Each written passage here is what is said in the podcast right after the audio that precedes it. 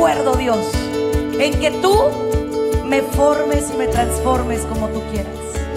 Estoy de acuerdo en que tu voluntad se cristalice en mi vida. Yo empecé a ver un poquito y un poquito más y un poquito más. No hay límites para el que tiene fe. Bienvenidos a su programa, Ojos de Fe, conducido por la psicóloga Sandy Caldera. Estamos totalmente en vivo, transmitiendo desde Tijuana, Baja California, México. ¿Qué tal mi queridísima familia? ¿Cómo están? Espero que muy bien. Les saluda su psicóloga, su coach, su amiga Sandy Caldera. Muchísimas gracias por estar aquí en esta maravillosa estación que a su vez es mamá de tantas estaciones, de tantas estaciones repetidoras a las que les mandamos un abrazo por todo el globo terráqueo. Muchísimas gracias a toda la gente que nos sintoniza de los diferentes países, de los diferentes lugares a donde llegue esta señal. Gracias a todos y a todas. De verdad, un privilegio compartir contigo. También estamos transmitiendo por mis redes sociales completamente en vivo. Eso lo encuentras como Sandy Caldera y Sandy Caldera, psicóloga. Así que muchísimas gracias a todos y a todas los que sintonizan esta estación. Y como bien lo sabes, es un programa que pretende que tú tengas este momento de conexión con Dios y contigo mismo, un momento donde puedes preguntarte mil cosas, donde puedes estar hablándote a ti mismo, donde, donde Dios permite que escuches este contenido para que tengas una conexión con Él y contigo.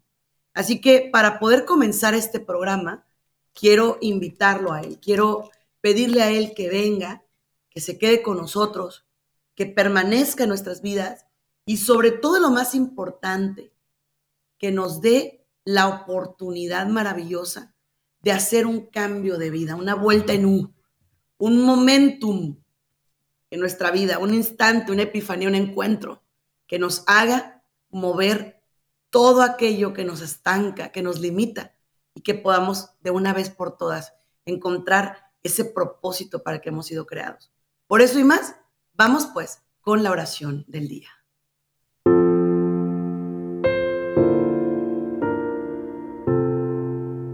En el nombre del Padre, del Hijo y del Espíritu Santo. Amén.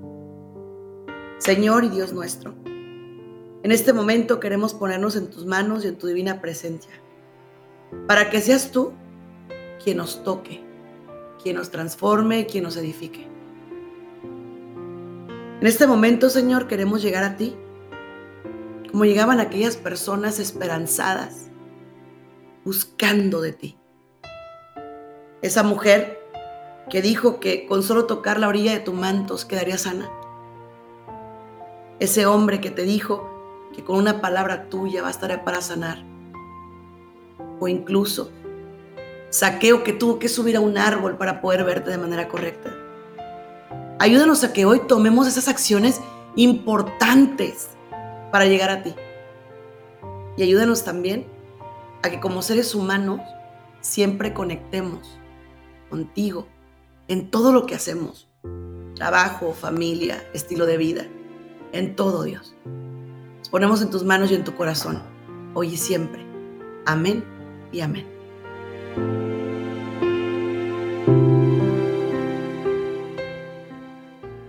Muy bien, familia bella.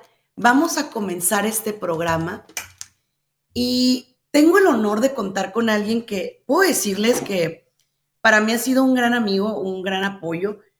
Puedo nombrarlo eh, uno de mis mentores, eh. o sea, yo creo que es una persona que tiene una experiencia brutal en la parte psicológica, médica, pero creo que su conexión entre ese triángulo perfecto que es la medicina, la psicología y la espiritualidad es lo que hace que a mí me dé tanto gusto tenerlo el día de hoy, porque hoy vamos a hablar de la diferencia, incluso, fíjate, se me ocurre anexarle, doctor, contigo aquí, salud, terapia y sanación, porque no es lo mismo, doctor Cabrales, ¿cómo estás? Pues encantado, eh, la verdad es, me honras con tu comentario, me siento muy honrado y yo espero que sea del agrado para tu público que radio escucha y, en las redes, que son bastantes.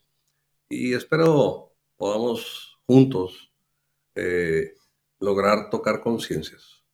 Fíjate, doctor, que yo espero que sí, porque venimos de una sociedad ahorita, o sea, la sociedad ahorita está yo no sé qué nos está pasando. Y digo nos porque estamos todos en el mismo barco. ¿eh? La verdad es que aunque estemos tratando de practicar la fe y que estemos tratando de vivir un buen estilo de vida y demás, pero estamos en el barco del ajetreo, del corredero, de incluso me atrevo a decirte que estamos desconectados de la fuente, o sea, del amor, de, de la armonía. La pregunta es, ¿qué nos está pasando, doctor? Pues nos está pasando que, fíjate, es curioso, pero ahorita que venía en camino para acá, de eso de que algo llegó a mi teléfono, ¿no?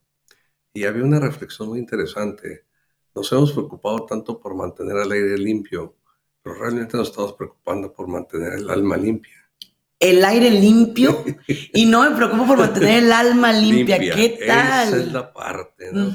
Eh, creo que decíamos incluso antes de entrar al programa, ¿no? De cómo las, las ciudades, y digo, hay que reconocerlo, somos una gran ciudad, tenemos ya en Tijuana 30 millones de habitantes y con unas realidades muy caóticas, entonces se vuelve complicado desplazarnos de un lugar a otro, ¿no? Pero creo que viviendo en paz, no importa cuál sea la distancia, siempre y cuando logres lo que quieres lograr, ¿no? ¿Cómo vivir en paz en un mundo de caos? ¿Cómo? O sea, porque el mundo no va a cambiar, ¿ok? O sea, el caos está ahí, el caos vial. Yo creo que vuelvo, vuelvo a, lo mismo, ¿no? O sea, creo que el caos ha existido desde que el ser humano apareció sobre la faz de la Tierra. O sea, tenía el caos del peligro inminente de muerte porque la búsqueda de los recursos de sobrevivencia pues era muy riesgoso, ¿verdad? Podían ser fácil, fáciles presas de los depredadores, entonces vivía un caos. Eh, después tuvimos un caos de la Primera Guerra Mundial, tuvimos el caos de la Segunda Guerra Mundial, tuvimos... Y yo creo que cada día puede ser, fíjate bien la, cómo usa la expresión, puede ser caótico. Cierto. ¿Y de qué depende esto? Depende precisamente de cómo estoy yo, cómo me encuentro yo, cuánta paz tengo o no tengo.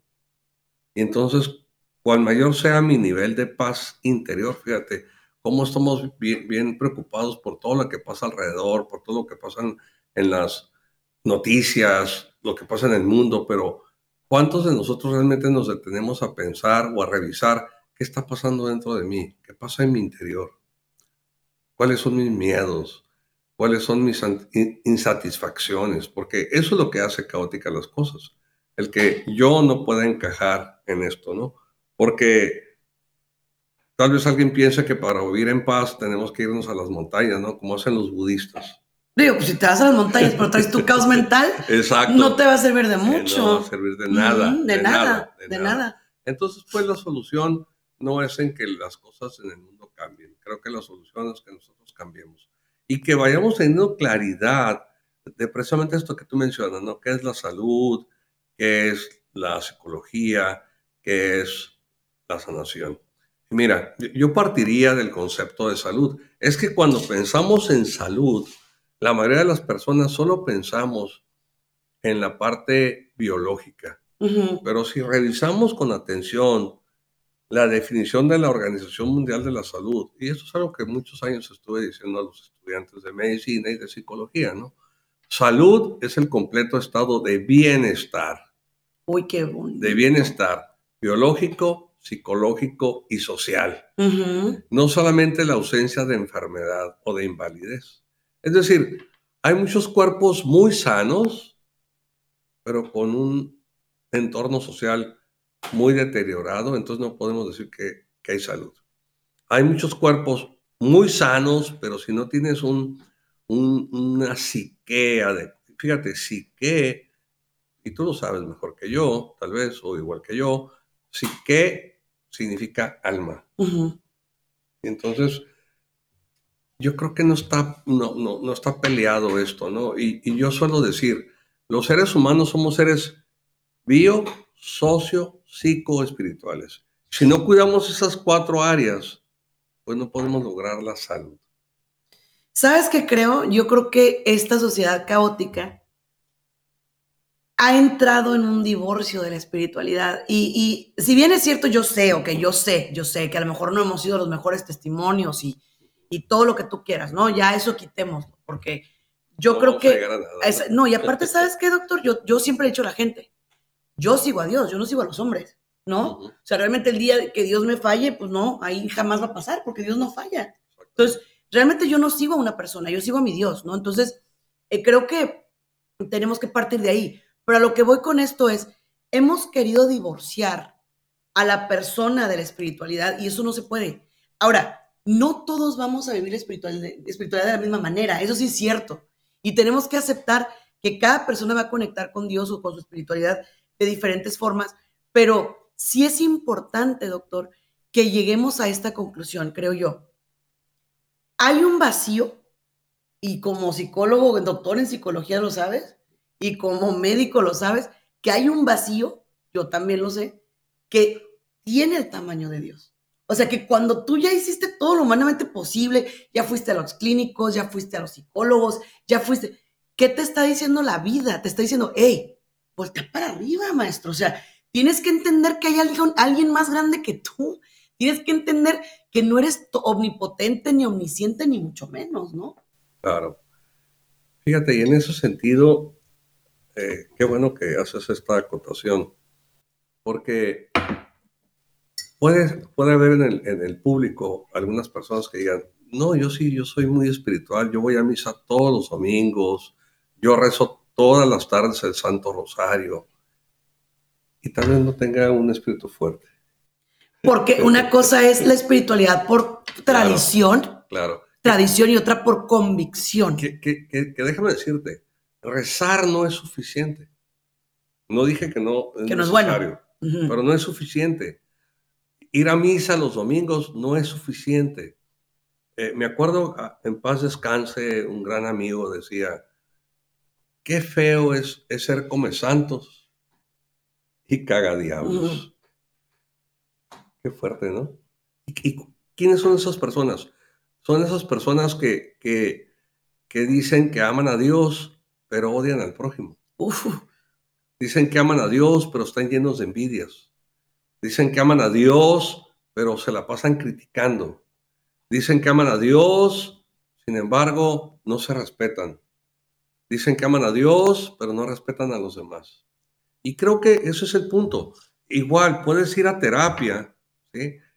Y en eh, la terapia, fíjense bien, sirve para que yo me dé cuenta dónde están mis fallas, para que me dé cuenta qué necesito hacer. Pero ¿qué hacemos con mucha frecuencia cuando vamos a terapia? Vamos a terapia a acusar a otros. Yo lo veo mucho en terapia de pareja. Yo también. Sí. Llegan a terapia de pareja y lo primero que hacen es acusar al que está a su lado, con el que se casaron, al que dicen amar. Eso no es, eso no es, ahí no van a encontrar a Dios. Dios no, no, no, no puede coincidir con eso, no puede coexistir. Dios no puede coexistir donde hay resentimiento. Dios no puede coexistir donde hay rencor. Imagínate que tu vaso, tu, tu, corazón, por llamarle de alguna manera, es un vaso. Y ese vaso lo quieres llegar, llenar con Dios. Bueno, imagínate ahora un vaso de leche lleno hasta arriba. Ahora llénalo con agua. O llénalo con naranjas. ¿Qué tendrás que hacer? Vaciarlo. Pues, vaciarlo. Y entonces, ¿qué pasa si tu corazón está lleno de resentimientos? ¿Qué pasa si tu corazón está lleno de rencores? ¿Qué pasa si tu corazón está lleno de soberbia? ¿Qué pasa si tu corazón está lleno de odio? No hay cabida para Dios. Y entonces la terapia te ayuda a que tú identifiques los rencores, los resentimientos, el odio, la soberbia, solo por mencionar algunos porque ya te diste cuenta. Ahora, ¿qué es lo que sigue? Pues lo que sigue es que te deshagas de todo esto. ¿Y cómo me voy a deshacer? Bueno, pues eso lo podrás encontrar. Si no lo has identificado cómo hacerlo, significa que tu proceso de terapia no ha concluido. ¿Estás de acuerdo? O de conmigo? igual, hay, uh -huh. o sea, quiero que la gente entienda algo también. Uh -huh. Hay procesos que tienen terminación con dicho terapeuta. Tienes claro, que buscar otro. Otro. Igual, o sea, tus encuentros con Dios también es lo mismo. O sea, a lo mejor encontraste en un grupo, en un ministerio y tienes que buscar otro y, claro. y tienes que moverte. O sea, realmente eh, creo que ahí nos falla, Doc, porque siento como que no me fue bien en una terapia o no me fue bien en un grupo, ¿no? ya no. O sea, y me a cierro. Ver, ¿Pero qué significa no me fue bien? Fíjate, e, es que ahí la expectativa que a lo mejor yo tenía, Claro. ¿verdad? No se cumplió o no. Fíjate, una queja constante es que el psicólogo ni siquiera me dijo, yo le pregunté qué puedo hacer y me dijo, eso te toca a ti. Sí. Y entonces, ¿a qué voy a, a- a terapia? ¿Para qué le pago? Primero, primero es importante que tengan lo siguiente bien claro. El terapeuta no te va a decir qué tienes que hacer. Y si te dice qué tienes que hacer, Córrele. aguas, aguas. Córrele. Ahí no es. Ahí no es. Ahí no es. Búscale en otro lado. ¿sí? El terapeuta, su trabajo es ayudarte a que te des cuenta, a que descubras, Te induce. sí, para que tú identifiques dónde está tu conflicto, que, que tú revises, identifiques dónde está lo que no te permite vivirte pleno, dónde está lo que no te permite vivir feliz, porque nuestra, nuestra tendencia como humanos es inmediatamente buscar a un culpable de lo que me pasa. Sin embargo, tenemos que tener bien claros, nosotros fuimos bautizados. ¿Qué significa ser bautizados? Que somos hijos de Dios. Cuando tú naces, eres una criatura y el bautizo eh, o el bautismo te convierte en hijo de Dios en ese momento. ¿sí? Y entonces, dime qué padre quiere que su hijo le duela. ¿Qué padre quiere que su hijo sufra? Y entonces, ¿por qué Dios me deja sufrir? No, Dios no te deja sufrir. Dios siempre te da la posibilidad de decir, o sufro o no sufro, Tú eliges. o me quito o no me quito, Sí, sí, sí. o me voy o no me voy. Ajá. Porque tenemos ideas mal concebidas. Creemos que vivir en una relación, vivir en un trabajo, vivir como en una ciudad, sacrificándote, eso es que Dios te va a compensar. No. Dios te va a compensar cuando realmente seas feliz. Porque Jesús, o en este caso Dios, nos mandó a su Hijo, Jesucristo, para que a partir de ese momento, y eso pasó hace más de dos mil años, fuésemos felices. Para que viviéramos en plenitud. Fíjate que hay otra confusión ahí. ¿ok? Porque la gente cree que entre más sufres, que entre más te tiene que ir mal y tienes que andar con cara de chicle Sí. mordido, ¿verdad? Entonces ahí estás agradando. Es que ofrezco mi dolor. O sea, a ver, sí, pero también hay una cosa. ¿Cuántas veces yo lo que quiero es victimizarme detrás de la fe? O sea, Fíjate, realmente, ¿no? Exactamente, no es lo mismo, fíjate, que, a- que te digan que tienes cáncer y empieces a sufrir. Porque si, si realmente, es- y es bien curioso, fíjate, yo, yo tengo la fortuna de trabajar con seminaristas ¿Ok? Y eso me, me abre la, la- la- porque veo a seres humanos que se viven totalmente diferentes a nosotros porque Sí. tienen una vocación de- del amor a Dios, ¿no? Sin embargo, e- es frecuente que de repente me llegan sufriendo. Le digo, ¿qué te pasa?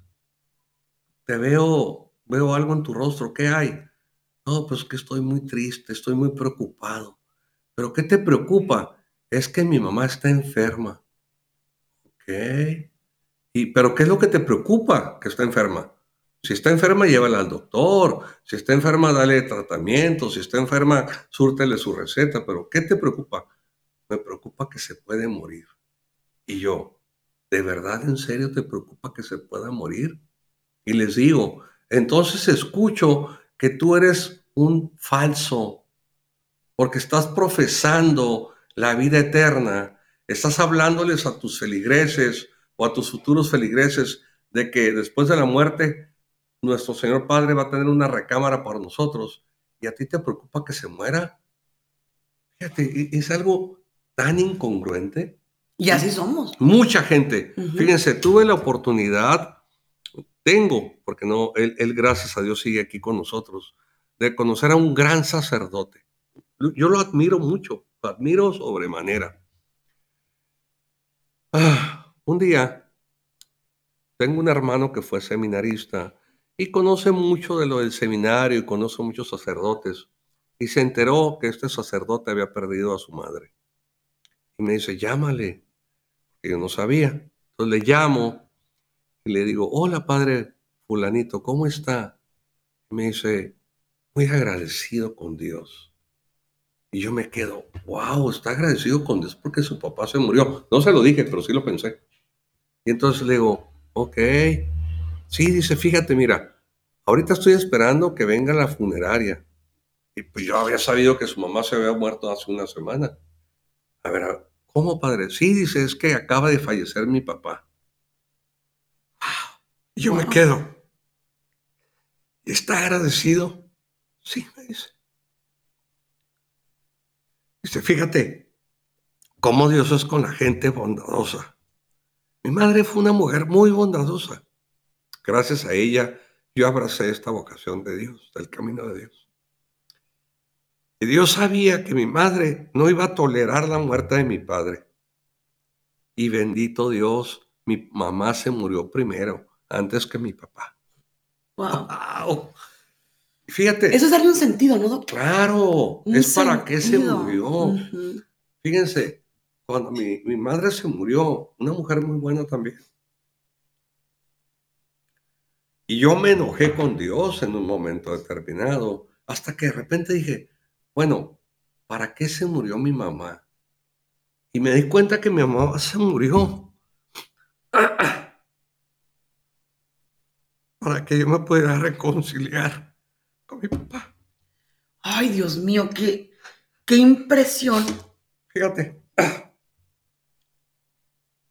es, emoción, ¿sabes? No es de dolor. Es sanación, es, es algo lindo, es algo qué bueno. padre, ¿no? O sea, que puedas convertir un acto tan doloroso, pero ¿cómo lo convertí en doloroso? Cuando me doy cuenta de la voluntad de Dios, es algo bello, ¿sabes?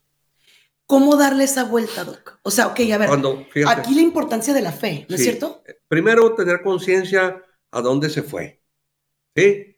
Y, y, estoy seguro que no se fue al infierno. Ah, claro, amén. Porque era, eh, ella era muy creyente y ella los últimos años se dedicó a, amarnos y de alguna manera compensar todo aquello que en su momento no, no tuvo la capacidad de hacer, pero rectificó el camino, ¿verdad? Mi mujer suele, mi esposa suele decirme, es que tu mamá te agarraba la cara y, se embelezaba. Ah, preciosa. Pero lo hacía con todos, porque en algún tiempo no lo hizo. Pero no, eso no importa. Lo que importa es qué pasó al final, ¿no? Y, tú preguntabas, ¿cómo puedo convertir un acto doloroso en un acto bello? Cuando en lugar de preguntarte por qué, empiezas a escudriñar el para qué pasó eso. ¿Sí? No, y, yo reconozco, no fue inmediato. Al principio estuve enojado. Al principio dije, ¿por qué mejor no se murió? Y, de veras, ¿eh? ¿por qué mejor no se murió mi papá? Que yo tenía mucho enojo todavía con él, ¿no? o por qué no se murió la vecina de enfrente, por qué mi mamá que era tan buena. Pero conforme fue pasando el proceso del duelo, que primero es esta parte de la negación, después el enojo, la negociación, hasta que llegas a la aceptación, un poco de depresión, y finalmente una mañana, no lo sé, el Espíritu Santo obra de muchas maneras, ¿verdad? Y, y me llegó ese pensamiento, dije, porque me di cuenta iba a tener, iba a ver a mi papá y dije, wow, voy a ver a mi papá. Porque yo, por, mientras que mi mamá vivió, no fui a ver a mi papá. Fui a ver a mi mamá. De hecho, mi esposa me decía, platica con tu papá. yo, no, pues si no quiere platicar, yo vengo a ver a mi mamá. Así era mi respuesta, ¿eh? Pero ya no estaba mi mamá. Y entonces empecé a darme cuenta que yo iba a ver a mi papá. ¿Y por qué lo iba a ver? Porque tenía ganas, porque quería de alguna manera reconciliarme con él. Y al final lo logré. Es bien curioso, fíjense. Yo logro cerrar todo este proceso de dolor y de enojo hacia mi papá en marzo. ¿Sí? Que se celebra eh, eh, eh, su cumpleaños. él, él, nació el 20 de marzo. Mm. El 19 de Señor San José y tenemos una reunión, una carne asada y, pues me tomo unos tragos y hablo, hablo con él. Y le digo todo el enojo que traigo y finalizo cerrando. Sin embargo, te agradezco todo eso porque gracias a eso me convertí en la persona que soy. Te lo he dicho cada vez que tengo posibilidad, lo digo, que todo lo que soy fue en gran medida a él. Y ya, me fui en paz, me quedé en paz con él y en junio se muere. Y, y, te voy a decir algo, Sandy, yo tenía mucho miedo de que se muriera porque sabía que tenía resentimientos con él y yo decía, ¿y si se me muere y no puedo ponerme en paz? Mi vida va a ser terrible. Pero fíjate cómo me puso el caminito y, y la puerta se abrió por la muerte de mi mamá. Ahora, ya se murió mi mamá, ya se arregló todo. No, porque ya Dios hizo su parte. Se llevó a mi mamá. Por el sentido se lo das tú. Exactamente, porque creemos que creemos que Dios va a cambiar todo. No, yo también necesité hacer algo. Yo también necesité ver hacia mi interior para darme cuenta. Muchas veces yo recuerdo estando en preparatoria, renegué de la existencia de Dios. E incluso la negué. Yo decía, ¿cómo es posible que Dios, si somos sus hijos, cómo es posible que permita que gente muera de hambre? ¿Cómo es posible que si, a las mariposas no, no les da esa chance ni a los pajaritos, ¿por qué a sus hijos que somos hechos a su imagen y semejanza, sí lo hizo? Y entonces decía, Dios ni existe. Sin embargo, cuando empiezo a estudiar medicina, y empiezo a ver la maravillosa creación que somos, porque dije, nosotros no podemos ser producto de la casualidad. claro que no. Claro que o sea, somos tan perfectamente perfectos. Wow. Que, que un creador es el es quien hizo esto, es el responsable de esto, de este, estos dos seres tan maravillosos. Esta maravilla, que estamos aquí ahorita frente a ustedes en un micrófono. Sí, sí, sí. Sí. Y después fui, fui, fui buscando y fui buscando y me di cuenta que la pobreza, los niños que se mueren de hambre, las guerras, son gracias a un gran regalo que Dios nos dio, que se llama ejercicio de libre albedrío. Mm. Y entonces todas las imperfecciones no son de Dios. Son creadas por nosotros. Dios nos hizo perfectos. Es lo que nosotros, es como si te dan una pistola para que te defiendas y sales a matar a tu vecino porque te cae gordo.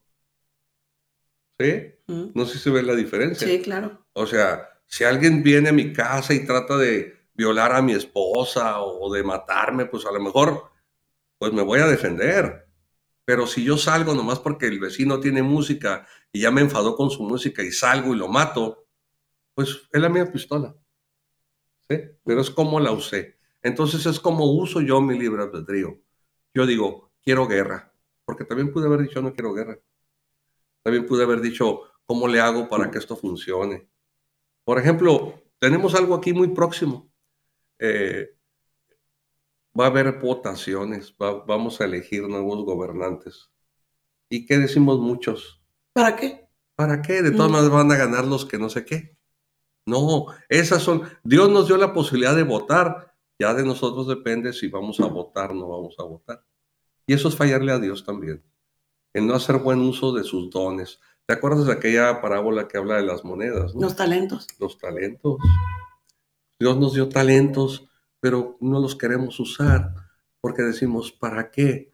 Fíjense, de hecho ahorita yo venía, vengo un poco cansado, porque manejar en Tijuana es muy cansado.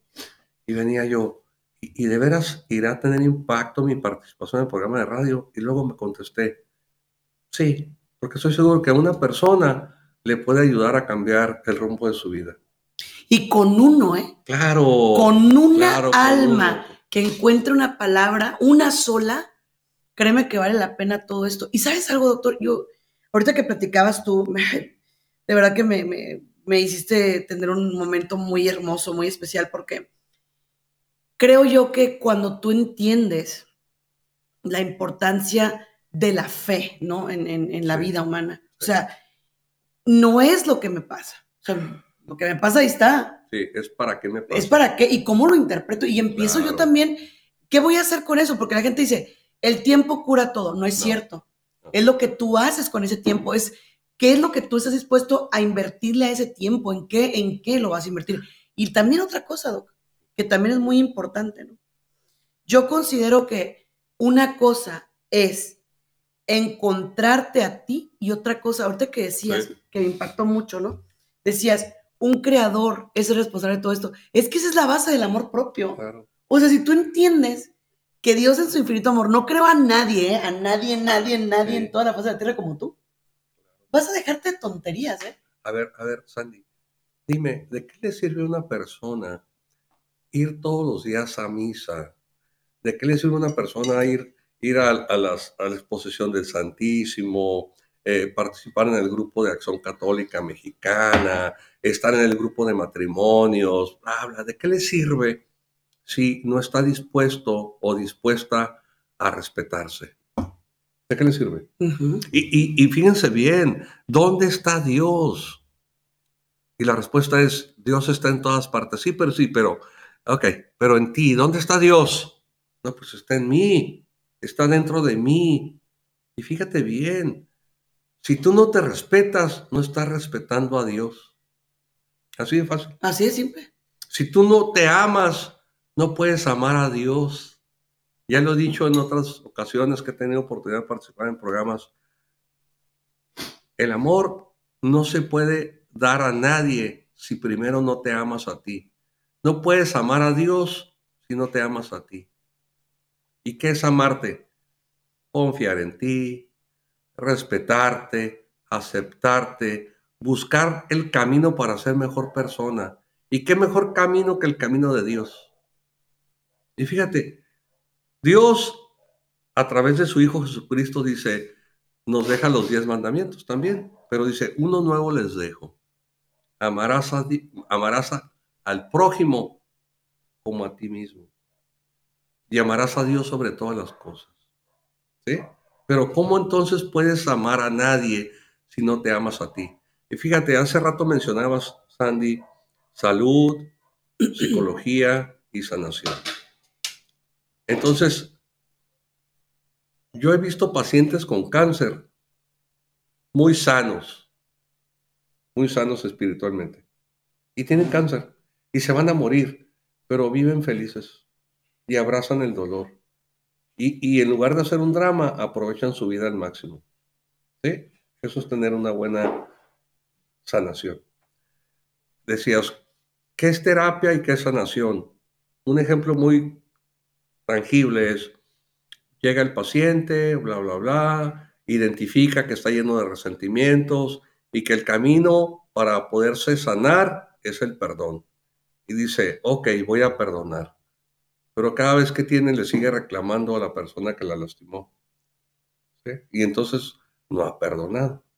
¿Y, dónde participa Dios? ¿Qué, ¿Qué, quiero que Dios haga? Dios ya lo hizo. Dios te dio la capacidad de realmente perdonar o no perdonar. Usa los talentos que Dios te dio. Usa los dones que Dios te dio. Usa esas monedas que Dios te dio. No las almacenes, no las atesores. Úsalas. ¿Y sabes a veces por qué no las usamos, doctor?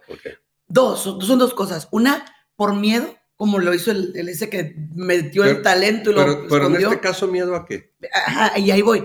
Y la otra es el egoísmo. El egoísmo, ¿por qué? Porque si yo tengo algo que me define o que me hace diferente, en lugar de compartirlo y ponerlo para que sea una rosa más en un hermosísimo ramo, ¿no? Sí. No, lo guardo para mí. Soy envidioso, soy soy así como, eh, ¿cómo diré?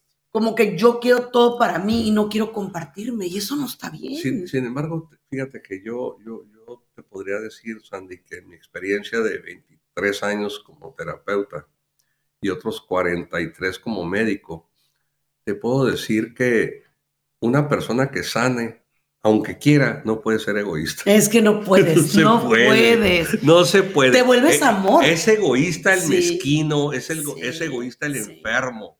El soberbio, el que dice, yo no tengo nada que sanar. Y si vamos en, si vamos en, en, ¿cómo se llama? En, conceptos de salud, ¿la soberbia es signo de salud o de enfermedad? Es enfermedad. El egoísmo es signo de salud o de enfermedad. Todo aquello que te aleje de tu paz y de la gracia es, signo de enfermedad, punto. Entonces puede haber una enfermedad física, puede haber una enfermedad mental y puede haber una enfermedad espiritual.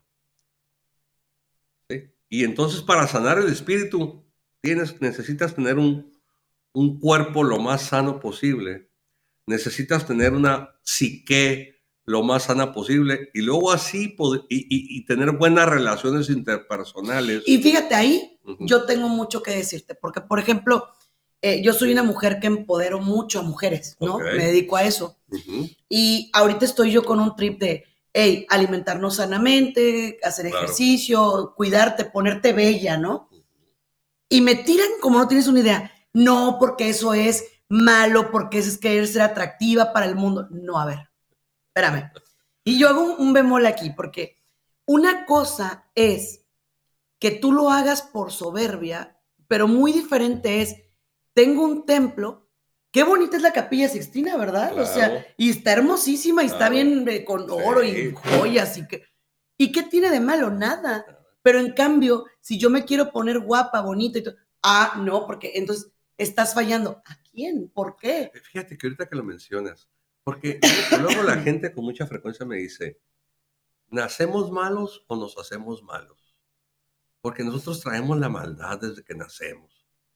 Yo les digo, no, mm, no traemos la maldad de que nacemos. De hecho, dime, digo, yo no, yo no he visto niños que nazcan obesos. Y si nacen obesos, es, el signo de una enfermedad. No, que nacen.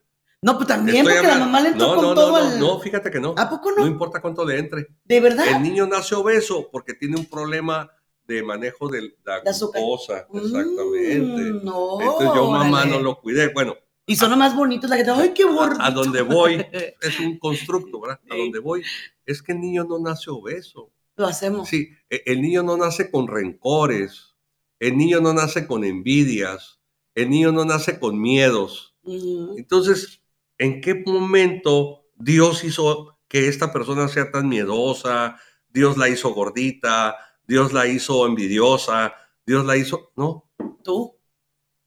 ¿Fuiste tú? Sí.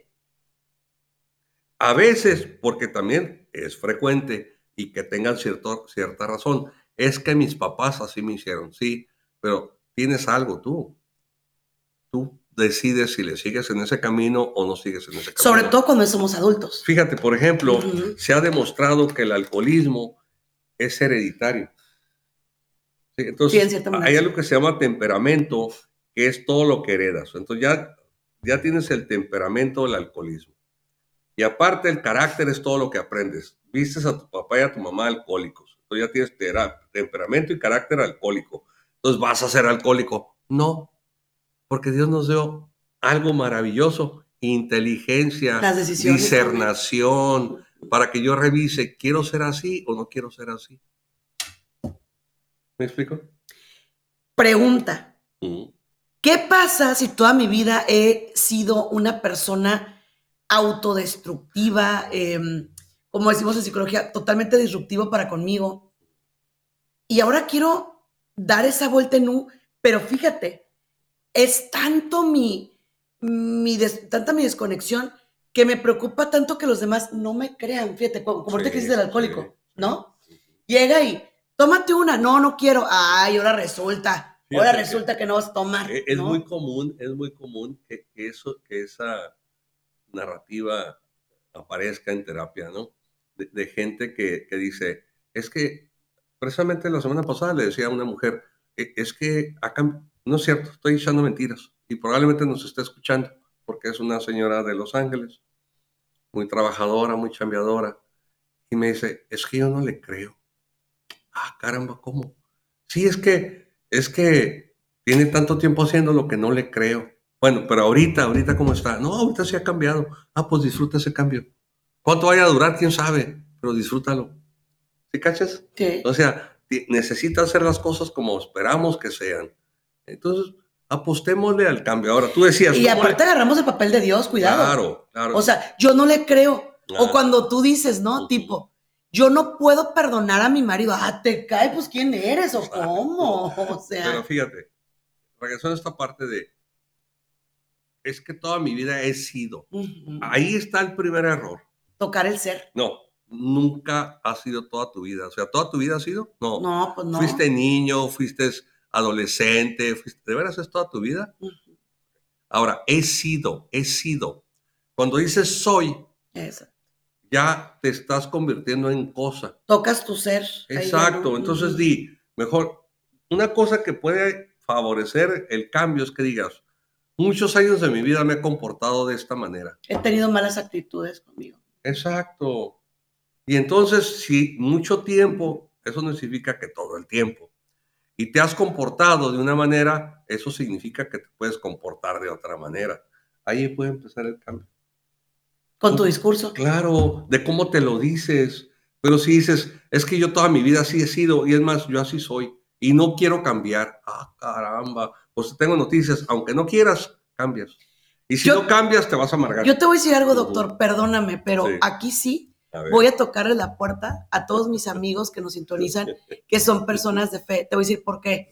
Una vez cuando las personas se sienten mal, deprimidas, ansiosas, y dicen, yo no voy al psicólogo ni al doctor porque Dios es mi doctor de doctores y mi psicólogo. Perfecto, sí, pero Él puso los medios.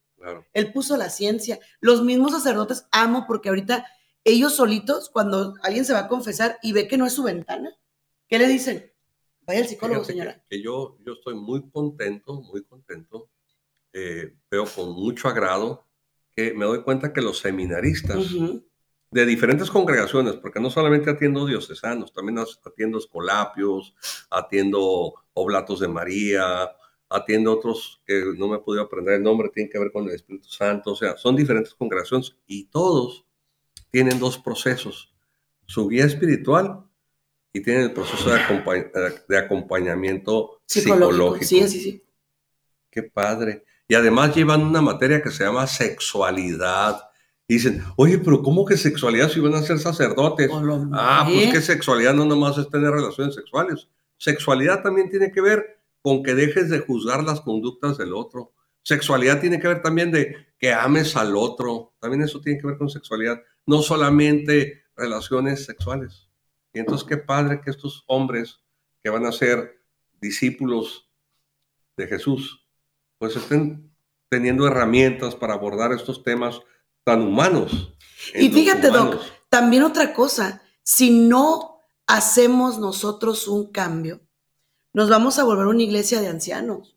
Claro. Porque nosotros somos los que le presentamos a Dios a nuestros hijos. O sea, de pronto, eh, yo te comparto, a mí, por ejemplo, me ha tomado mucho todavía, ¿eh?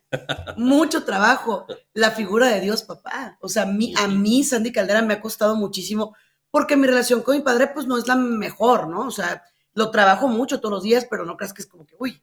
Entonces, para mí la parte de Dios, papá, ha sido un tema álgido, ha sido un tema fuerte. Sin embargo, fíjate, y, qué padre que estamos aquí, porque yo creo que la mejor manera que podemos transmitirles con claridad las cosas a, a nuestros radioescuchas, a las personas que nos siguen en las redes, es lo que digo, lo que suelo decir a mis pacientes, ¿no? No puedes enseñar a, nada, a nadie si tú no nadas. Correctamente. Entonces, fíjate, empieza a aplicar esta parte de para qué tengo esta relación así con mi papá. Eso te va a sanar, te lo juro. Te va a llevar por ese ¿Sabes qué me ha ayudado mucho? Y que se lo doy de ti para los que escuchas. Me ha ayudado mucho ver a mis padres desde el punto de vista de cuando eran chiquitos. O sea, me ha ayudado mucho el, el voltear a ver como él también fue un niño que tuvo sus carencias. Ella también fue una niña que tuvo. Entonces, cuando yo volteo a verlos, los veo en amor. Y veo también que todo lo que me han dado ha sido en el marco del amor. Bueno, chueco, torcido, pero ha sido en el marco del amor. Entonces, cuando tú empiezas a voltear a verlo así, doctor, ya no te, ya no te clavas, ya no te quedas estancado ahí, pues. Ya no. Y, también el tema de, pues te perdono por no haber sido el papá que, hubieras, que yo hubiera querido, pero tú imagínate si hubieras tenido, imagínate, Sandy. Bueno. Sí, por favor. No, no hay bronca. No. Ok, que lo última vez. bueno, eh, ay, sentí fellito ahorita porque me acordé y no quiero que... no pasa nada, tú dale, eso está sanado. Tú imagínate que tu papá hubiera sido un hombre súper amoroso, súper chiqueador contigo, súper consentidor contigo. Sea honesta, ¿estarías aquí? Creo que no. Ándale. Creo que no. Entonces, gracias. Sí, de verdad. Yo estoy seguro que no estarías aquí. No, yo también. Es más, a lo mejor fueras adicta a las drogas. Sí, muy probablemente. Cuando eras de promiscua.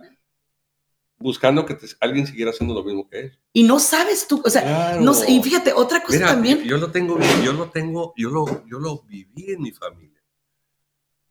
Mi padre y mi madre, hace rato lo dije, mi, madre en un tiempo no fue así, no, no nos veía con ese rostro de embelezamiento, pero en algún punto lo empezó a hacer. Y cuando lo empezó a hacer, mis, mis últimos dos hermanos eran pequeños. ¿Sí? Y entonces a mis, a mis hermanitos les tocó esa mamá. Qué chulada. Ah, pero, pero uno de ellos, ah. pues una vez estuvo en, Estados Unidos en la cárcel y no, fue porque andaba haciendo cosas bonitas. Otro estuvo en la cárcel de, de aquí de Tijuana, en la, en la mesa, en la penitenciaría de la mesa. Fíjate las repercusiones que hubo. En cambio, los tres primeros, somos seis, fuimos seis. Los tres primeros mi padre fue bien enérgico con nosotros, bien duro con nosotros, mano de piedra. Y los tres logramos convertirnos en personas productivas, en personas de bien. Yo, pues, tuve la posibilidad de estudiar y nunca me obligaron, ¿eh? Ni me dijeron, tienes que ir a la universidad, jamás. Solamente dije, yo no quiero vivir así como mi papá. Y mis hermanos me siguieron. Mi hermana estudió para ser docente de primaria, muy, todo mundo le dolió mucho su muerte porque era una, una gran profesora. Mi hermano, un tipo muy inteligente, contador, con, en finanzas, etcétera. Y, pero ya nosotros ya no. Esos estuvieron, y nosotros íbamos a la escuela lloviendo en camioncito, lloviendo, a veces de raite, lloviendo, a veces caminando.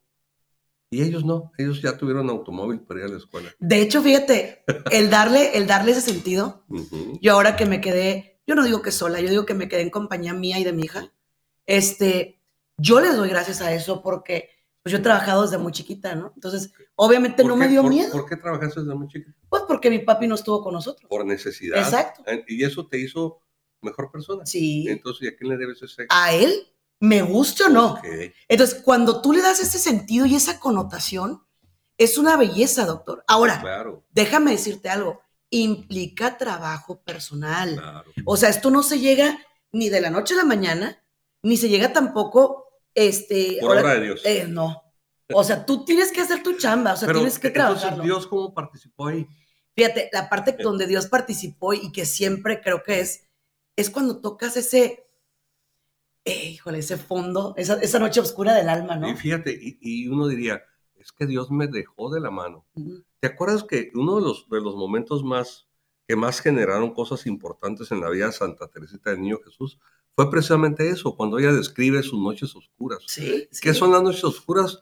Son no sentir la presencia de mi Padre Dios. Y me sentí sola, perdida. Pero eso le dio muchas herramientas para que ella se convirtiera en una gran religiosa. Tan, así que fue convertida en santa, ¿verdad? Y esa es la clave, familia. O sea, a ver, el que tú, por ejemplo, hoy estés pasando por un momento crítico siendo una persona de fe, no quiere decir que Dios te soltó de la mano. Lo que quiere decir es que tú tienes algo que trabajar, hermano. Algo está así como que faltando, ¿no? Y, no está mal voltear a ver de humano a humano, porque a veces o sea, los terapeutas somos un espejo, ¿eh? Con los pacientes nos toca hacer un espejo, a veces un poquito de papá, a veces un poquito de... Depende en qué rol nos ahorita Que lo, ahorita que lo dices, Sandy, fíjate, yo la primera vez que lo escuché dije, ay, no, o sea, perdón, perdón, decía payaso. Porque escuché la frase, lo que te choca, te checa. ¿Y qué crees? Que sí es cierto. Claro. Claro que Entonces, fíjense, ahorita Sandy dice, es que es algo que tú tienes ahí, pero tal vez no te das cuenta qué es lo que hay ahí. Dije, ¿cómo le hago? ¿Cómo identifico? Ok, sencillito. Lo que te cae gordo del otro es algo que necesitas trabajar. Es que es muy serio. Ah, pues revisa tú por qué eres serio. O porque eres alegre. Exacto. sí, porque, fíjate, porque que seas alegre no significa que seas la persona más feliz de la vida. Sí. ¿Sí?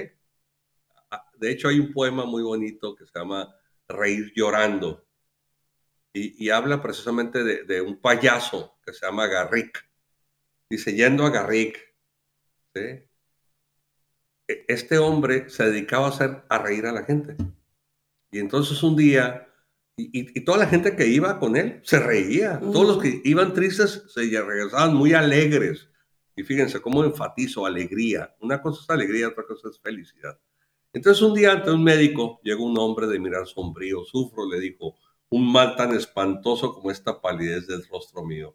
Más que os inquieta, tal vez tienes que tener dinero, nací rico. Tal vez te tienen que decir que eres muy bueno, todos los días me lo dicen. Tal vez necesitas que una mujer te ame, me aman muchas. Tal vez necesitas viajar. Uh, conozco todo el mundo, los cinco continentes. Bueno, pero no te preocupes, mira, ya sé. Ve a ver a Garrick. A Garrick, sí, a Garrick, todo aquel que lo ve muere de risa. Y a mí, a mí me haría reír, claro, te lo juro que él te va a reír. Solo él y nadie más que él. Y así dice el enfermo. Cambiadme la receta. Yo soy Garrick. Tómala. Ahí es cuando te tienes que encontrar con Dios. A eso voy. En esa noche oscura del alma, en ese momento vacío, hueco, terrible, ahí es cuando tienes que voltear a ver a Dios. Y, mire, óigame bien, porque esto sí es bien importante. No vas a tener el encuentro que todo mundo te cuenta. Cada encuentro es diferente, cada encuentro es personal, doctor. Es muy importante que la gente comprenda eso, porque si no, estás buscando el que tuvo tu amiga, tu comadre y no es así. fíjate que yo creo que uno de los últimos encuentros que tuve con Dios fue cuando, eh, fíjate que pensé, pensé en uno, pero luego me acordé de otro. Entonces el penúltimo de los penúltimos fue precisamente eso, cuando me doy cuenta de que, oye, estoy visitando a mi papá, pero mi mamá ya no está. Entonces no estoy yendo a la casa de mi papá, estoy yendo a ver a mi papá. ¡Wow! Mi mamá se murió para esto. Eso fue mi encuentro con Dios. Eso es una forma de encuentro con Dios. Otra forma de encuentro con Dios fue, por ejemplo, que me estaba muriendo eh, porque me dio COVID y estuve muy grave, tres semanas en el hospital, las dos primeras semanas creo que me dio inconsciente, no me acuerdo. Eh, y, en algún punto me di cuenta que, que no tenía miedo de morirme. De hecho, mi hermano, que es muy católico, me dice, oye, y, no, te, no, no tuviste ganas de confesarte. Le digo, no. Y hasta la fecha, ¿eh? sigo diciendo que no. ¿Por qué? Porque no me sentí arrepentido de nada. Ya me había arrepentido, ¿sabes? Entonces estaba en paz. Creo que hice buen uso, decía yo, hice buen uso de las herramientas que me dio Dios, hice buen uso de las monedas que Dios me dio. Las multipliqué incluso, ¿sí? Entonces me sentía satisfecho. Y, creo que eso fue un, gran encuentro con Dios, el darme cuenta que no hay mañana, el darme cuenta que, que no debo dejar para mañana lo que quiero hacer. Eh, entonces, eso creo que es, que es bien importante. Ahora, Doc, me gustaría ir finalizando esto, aterrizándolo, porque aquí hay un punto bien básico. Para que Dios entre a tu vida, perdónenme, pero tú tienes que tomar esa decisión, porque el que te creó sin ti no te puede salvar sin ti. Claro. O sea, y esa es una parte que la gente tiene que comprender, porque de pronto, eh, ¿cuántas veces decimos, ay, Dios mío, ayúdame? Pero, pero cuando Dios viene y te quiere, o sea, te quiere ayudar, no te dejas. No te dejas, o sea, tú quieres que Dios venga y te diga, ok, ¿qué quieres que.? No, no, a ver, te manda cosas, personas, situaciones, este, mil situaciones para que te, te ayudes y te levantes, pero nuestra necedad Fíjense que, no. Sí, claro. Y, yo quiero compartir con ustedes. Hace rato mencionaba que en la preparatoria pues tuve este gran disgusto con Dios. Luego estudié medicina. Sin embargo, pues soy un hombre de ciencia. Yo necesito hechos. Sí. Yo, yo soy como Santo Tomás. Pues, ¿qué creen? No, no, no. La fe tiene muchas razones y nos da muchos puntos para que tengamos la fe. Y yo, yo tuve este reencuentro con Dios a través de un libro que me gustaría que lo buscaran. Se llama la religión demostrada. No me acuerdo del autor porque fue hace casi 50 años que lo leí. Híjole, vamos a tener que dejarle hasta aquí. Síganlo como J. Jesús Cabrales en Facebook y Doctor Jesús Cabrales, Manejo Integral del Ser. Así lo busca. A mí me busca como Sandy Caldera y Sandy Caldera psicóloga en todas las redes sociales. Tenemos consultorio en todo el mundo a nivel virtual y también en Tijuana estamos completamente en vivo, yo en Los Ángeles también. 619-451-7037. Familia, muchas gracias. Dios los bendiga. Y este fue su programa, Ojos de Fe. Bendiciones.